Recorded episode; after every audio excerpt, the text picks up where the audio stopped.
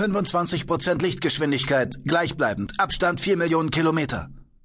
Die Meldungen der Schiffspositronik Nemo suggerierten, dass alles in Ordnung war. Ich holte ein letztes Mal tief Luft. Rund 13 Sekunden blieben bis zum Transmitterfeld, das uns vom Multicar-Duo zum Holo-In-Fünfeck bringen sollte. Der Flug durch einen Sonnentransmitter barg Risiken.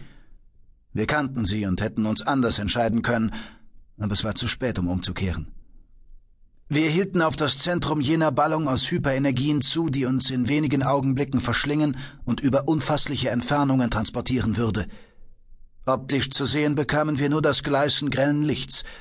Von den beiden Sternen des Sonnentransmitters und dem umgebenden Weltraum war nichts mehr zu erkennen.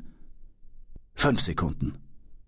Tristan Kasom, der Kommandant der Jules Verne, hatte seinen Platz an der blauen Scheibe der Trafitron-Steuerung geräumt und saß in seinem leicht erhöht angebrachten Sessel. Unser erster Pilot Saron, ein Pospi, wachte über die Antriebssysteme für den Sublichtflug. Triebwerke im Bereitschaftsmodus, meldete er. Eine Sekunde. Das Handelsschiff tauchte in das Feld. Die Entmaterialisation, die technisch gesehen einer Transition ähnelte, jagte eine Schmerzwelle durch meinen Körper, wie ich sie selten erlebt hatte. Und das trotz der perfekten Meterläuferschockdämpfung. Ich presste die Lippen zusammen, um ein Stöhnen zu unterdrücken. Vergeblich. Mein Körper schien übergangslos in einer eisernen Jungfrau zu stecken.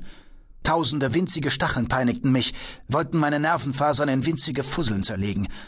Meine Finger gruben sich in die Armlehnen. Jetzt bloß nicht den Verstand verlieren, redete ich mir ein. Ein paar Augenblicke, dann ist es vorbei.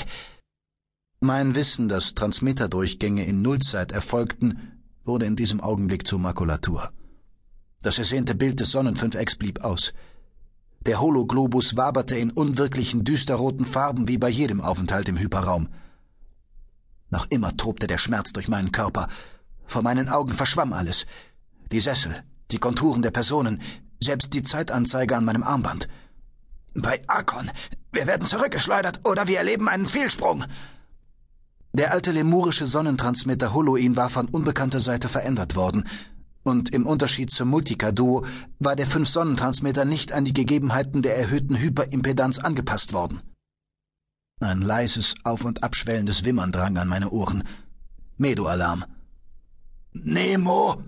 Statusmeldung! Ich ächzte und erschrak vor meiner eigenen Stimme. Sie klang extrem in die Länge gezogen und deutlich tiefer als gewohnt.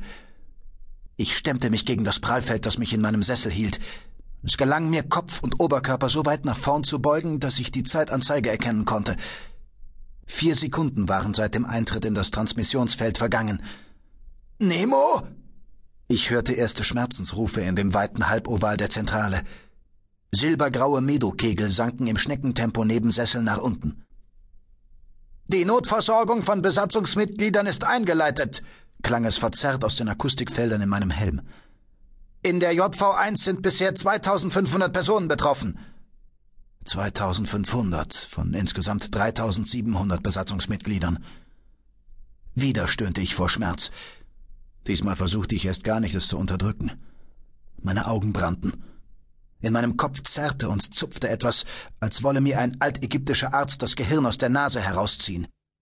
Unterhalb meines linken Schlüsselbeins pochte der Zellaktivator, ohne dessen Unterstützung ich vermutlich schon das Bewusstsein verloren hätte.